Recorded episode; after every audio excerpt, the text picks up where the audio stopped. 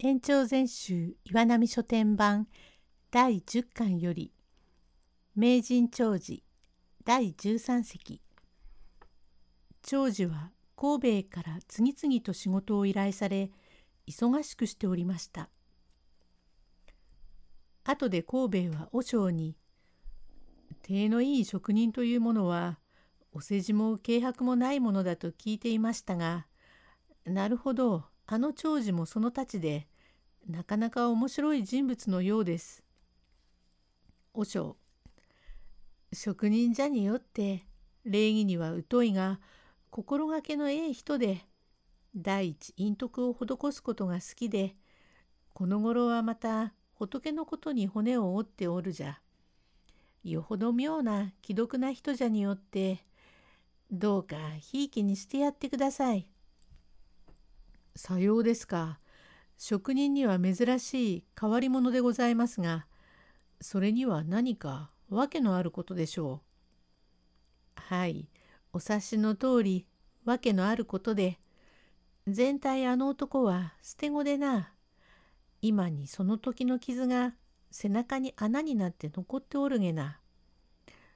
へえ、それはどうした傷で、どういうわけでございますか？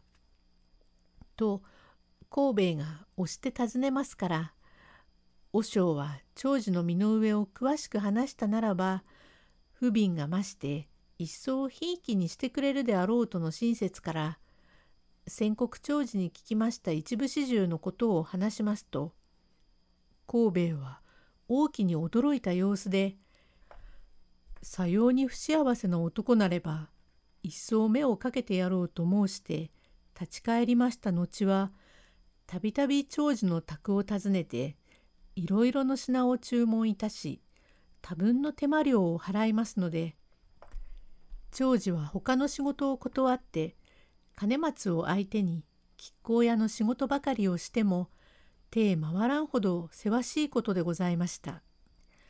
その年の4月から5月まで深川に成田の不動尊の会長があって大層にぎわいました。そのお会長へ参詣した帰りがけで4月の28日の夕方亀甲屋神戸は女房のお龍を連れ友の男に折り詰めの料理を下げさせて長寿の宅へ立ち寄りました。神戸親方うちかえ金松こりゃいらっしゃい兄鳥越の旦那が。さようか。いや、これはまあお上がんなさい。相変わらず散らかっています。神戸。今日お会長へ参って人混みでのぼせたから平生で支度をして帰りがけだ。今夜は柳島へ泊まるつもりで近所を通るついでにこれが親方に近づきになりたいと言うからお邪魔に寄ったのだ。そりゃあよく。さあ、こっちへお上がんなさい。と、六畳ばかりの奥の間の長火鉢のそばへ猫座を敷いて夫婦を座らせ、番茶をついで出す長寿の顔をお龍が見ておりましたが、どういたしたのか、にわかに顔が青くなって、目が逆ずり、肩で息をする変な様子でありますから、長寿も挨拶をせずに見ておりますとまるで気違いのように台所の方から座敷の隅々をキョロキョロ見回して神戸が何を言ってもただ「はい」とか「いいえ」とか小声に答えるばかりでそのうちにまた何か思い出しでもしたのか襟の中へ顔を入れて深くものを案じるような塩梅で紙入れを出して薬を飲みますから金松が茶碗に水をついて出すと一口飲んで「お龍はいもうよろしゅうございます」長寿なんかご気分でも悪いのですか？神戸何人混みへ出るといつでも血の道が起こって困るのさ。金松やっぱりのぼせるのでもっと水をあげましょうか。神戸もう治りました。早く帰って休んだ方がよろしい。これは親方、あいにくなことでとんだご厄介になりました。またそのうちに出ましょう。と、そこそこに帰ってまいります。第14席亀甲屋の夫婦が帰った後長寿と兼松は2人の様子を話していました。用語解説水の垂れるような艶と輝きが申し分のない様子。霧の糸政最上級の下駄の素材のこと。桑の白玉尻指物を作るための上等な素材のこと。指名しまい結局のところということお龍のなりは南部の愛の小持島の合わせに黒の当術の帯に極味人の古文ちりめんの蜜門の羽織を着て水の垂れるような別光の櫛郊外を指しております。年は四十の上をよほど越してすがれては見えますが色ある花は匂ううせずでどこやらに水気があって若い時はどんな美人であったかと思うほどでございますが来るといきなり病気で一言も物を言わずに帰っていく後ろ影を金松が見送りまして「兄ちっとばあさんだがいい女だな」そうだ、なりも立派だ。だが、うまみのねえ顔だ。笑いもしないでの。塩梅が悪かったのだから仕方がねえ。そうだろうけれども、一定が霧の糸政という顔立ちだ。きれいばかりで面白みがねえ。旦那の方は立派で気が利いているから、桑の白玉尻というのだ。うまく見たったな。兄も俺が見たった。なんと兄は杉の荒政だな。なぜ？なぜって嫌味なしでさっぱりしていて長く付き合うほど良くなるからさ。そんならかね、てめえはヒノキの生き節かな。ありがてえ、幅があって匂いがいいというのかいや、時々ポンと抜けることがあるというのよ。人をバカにするな。いつでも指名はそんなことだ。おや、檻を置いてったぜ。平生のお土産とは気が利いてる。一杯飲めるぜ。バカ言いなさんな。忘れていったのなら届けなけりゃ悪い。何忘れてったのじゃねえ。こう見ねえ。生草の入っている檻にわざわざのしが挟んであるから心情というのに違えねえ。独身者で不自由というところを察して持ってきたんだ。行き届いた旦那だ。何が入ってるか？こうよしね取りに来ると困るからさ。心配しなさんな。そんなケチな旦那じゃねえ。もしか取りに来たら俺が食っちまったと言うから兄も食いねえ。いちごを買ってくるから。と金松はこれより酒を買ってきて折り詰めの料理を魚に満腹して寝てしまいました。その翌朝長次は何か相談事があって恵光院前の清兵衛親方のところへ参りました後で金松が台所を片付けながら空の折を見て長寿の言う通り忘れていったので柳島から取りに来はしまいかと少し気になるところへ毎度使いに来る亀甲屋の手代が表口から「はいごめんなさい柳島から参りました」と聞いて金松はぎょっとしました。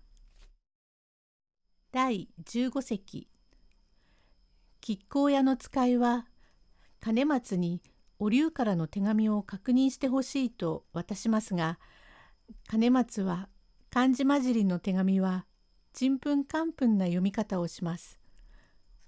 用語解説鳥鍋中将ちょっと申し上げ候の読み間違い。おんめもし、おめ文字の読み間違い。持ち病、持病の読み間違い。金松は逃げるわけにも参りませんから出迎えまして、何かご用で？はい、ご親祖様がこのお手紙をおもせ申して、昨日忘れたものを取ってきてくれろとおっしゃいました。へえ、忘れたものを、へえ。それに、この品をあげてこいとおっしゃいました。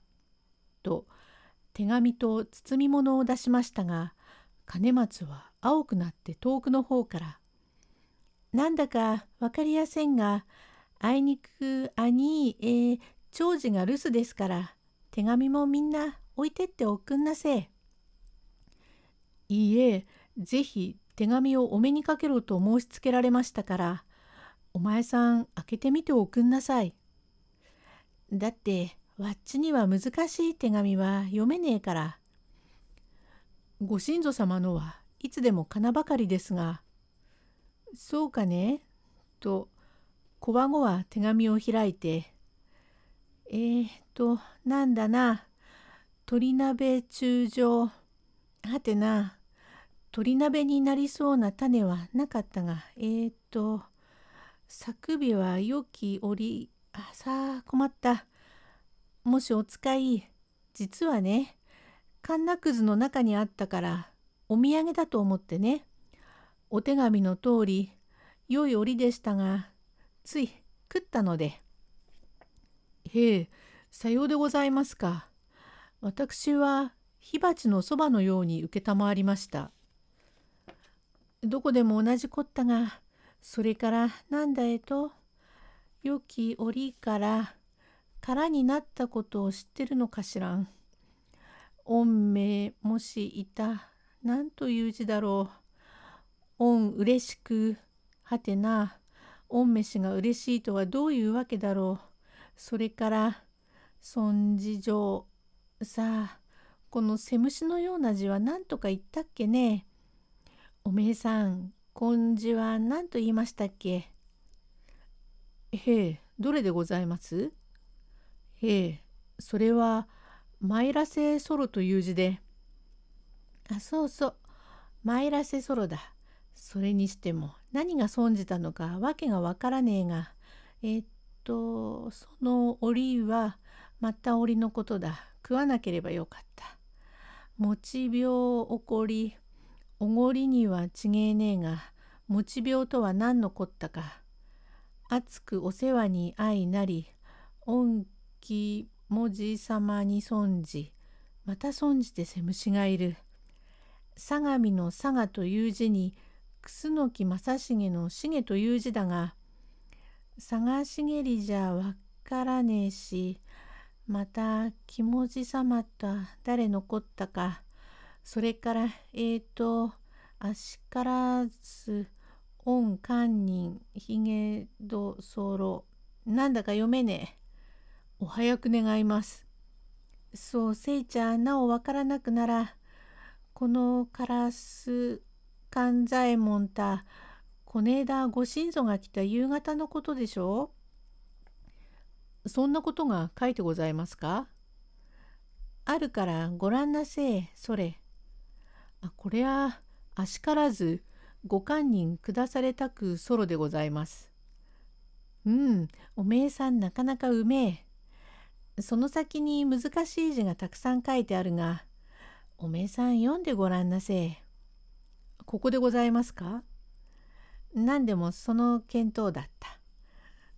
ここは、その説置き忘れそろ海中者この者へ恩渡し下されたくそろこの品粗末なれど差し上げそろまずは用事のみあら。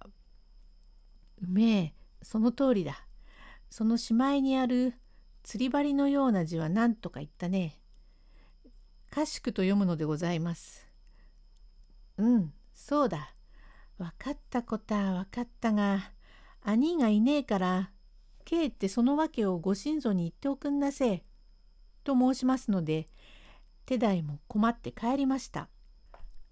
その後へ長次が戻ってきましたから金松が心配しながら手紙を見せると「長次昨日ご親族が薬を出したまんま紙入れを忘れていったのを今朝見つけたから取りに来ないうちにと思って親方の時計へ行った帰りがけに柳島へ回って届けに行ったらさっき取りにやったと言ったがこんな土産物をよこしたのか気の毒な。なんだ橋本の料理か。かねまた一杯飲めるぜ。ありがてえ。毎日こういう安兵衛にもらい物があると世話がねえが昨日のは食いながらも心平だった。何もそんなおめえをして食うには及ばない。前提てめえは意地が汚ねえ。衣食住と言ってな。着物と食い物とうちの三つは身分相応というものがあると天竜院の北条様が言った。職人風情で毎日天屋の料理なんぞを食っちゃ罰があったらもらったものにしろ毎日こんなものを食っちゃ口がおごってきてまずいものが食えなくなるから実はありがた迷惑だ。職人でも芸人でも金持ちにひいきされらあいいが見よう見まねで万事贅沢になって気ぐれいまで金持ちを気取って旗のものを見くびるようになるからおら金持ちと付き合うことはできれいだ。亀甲屋の旦那が来い来いと言うが今まで一度も行かなかったが忘れていったものを黙っておいちゃ気が済まねえから持って行って放り込んできたが柳島の鷹素敵に立派なもんだ。屋敷家業というものは泥棒のような商兵衛と見える。そんな人のくれたものは食ってもうまくね。てめえ食うならみんな食いねえ。おら天ぷらでも買って食うから。と雇いのばあさんに天ぷらを買わせて茶漬けを食いますから金松も快くその料理を食うことはできません。ばあさんと二人で少しばかり食って残りを近所に住んでいる貧乏な病人に施すという塩梅で万事並みの職人とは心立てが違っております。第16席へ続く